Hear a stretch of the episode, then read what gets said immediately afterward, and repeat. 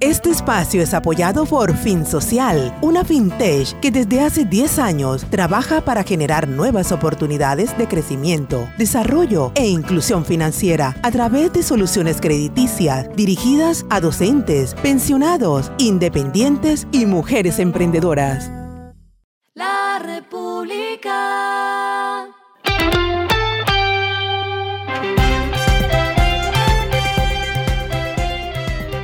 Al final de la jornada, esto es lo que debes saber sobre el comportamiento de los negocios, las finanzas y la economía. Las movidas de hoy fueron.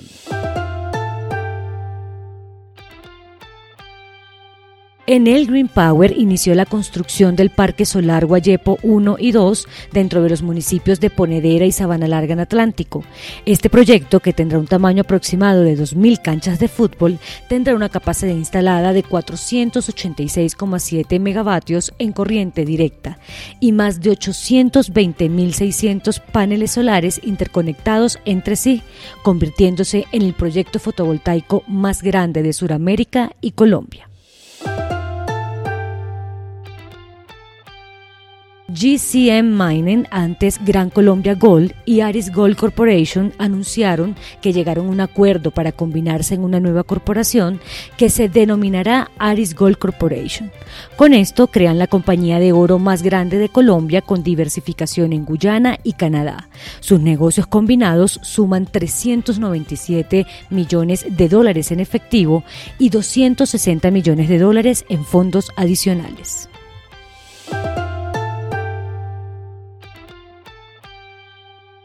Uber iniciará operación en Villavicencio y Pasto bajo un nuevo modelo de arrendamiento llamado Uber Acuerdo.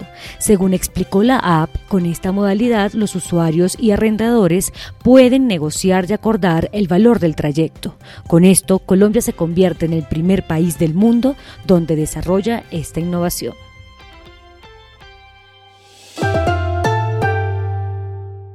Lo que está pasando con su dinero.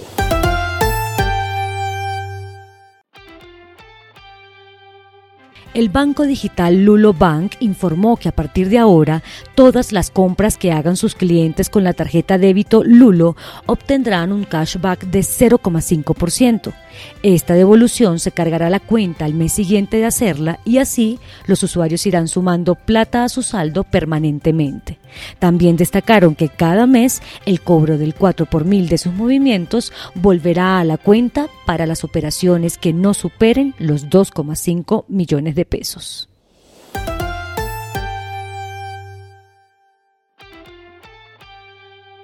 Los indicadores que debe tener en cuenta. El dólar cerró a un precio promedio de 4.461,63 pesos, subió 37,77 pesos. El euro cerró en 4.566,92 pesos, subió 59,1 pesos. El petróleo se cotizó en 96,62 dólares el barril. La carga de café se vende a 2.248.000 pesos y en la bolsa se cotiza a 2,79 dólares. Lo clave en el día.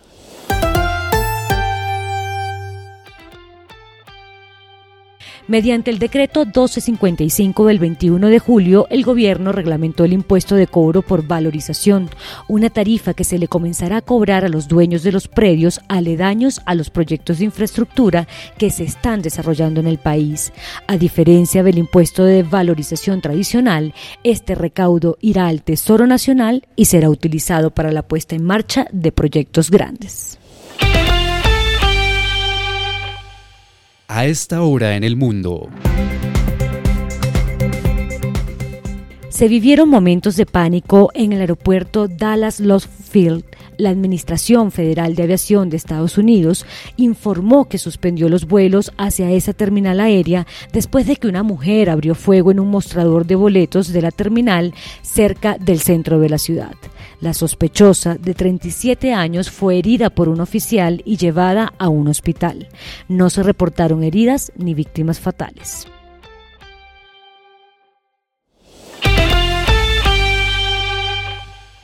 Y el respiro económico tiene que ver con este dato.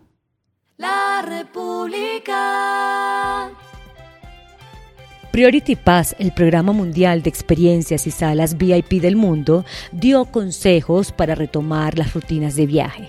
Algunos de ellos son Investigar previamente los diferentes destinos de viaje, priorice la salud y seguridad y entienda bien los requisitos mínimos o pruebas necesarias para llegar a un destino. Compre un seguro de viaje, simplifique su experiencia en el aeropuerto usando herramientas como el registro biométrico o registros en línea, lleve sus propios suministros de mascarillas, guantes y toallas antibacteriales y modernice las etiquetas de su equipaje con la instalación de dispositivos de seguimiento de maletas.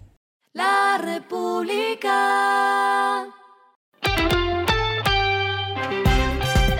Y finalizamos con el editorial de mañana, una reforma agraria a golpe de invasiones. El gobierno entrante tiene que ponerle coto o aclarar si la reforma rural prometida será por vías de hecho, en la que algunos grupos se tomen a la brava las propiedades que quieran. Esto fue Regresando a casa con Vanessa Pérez.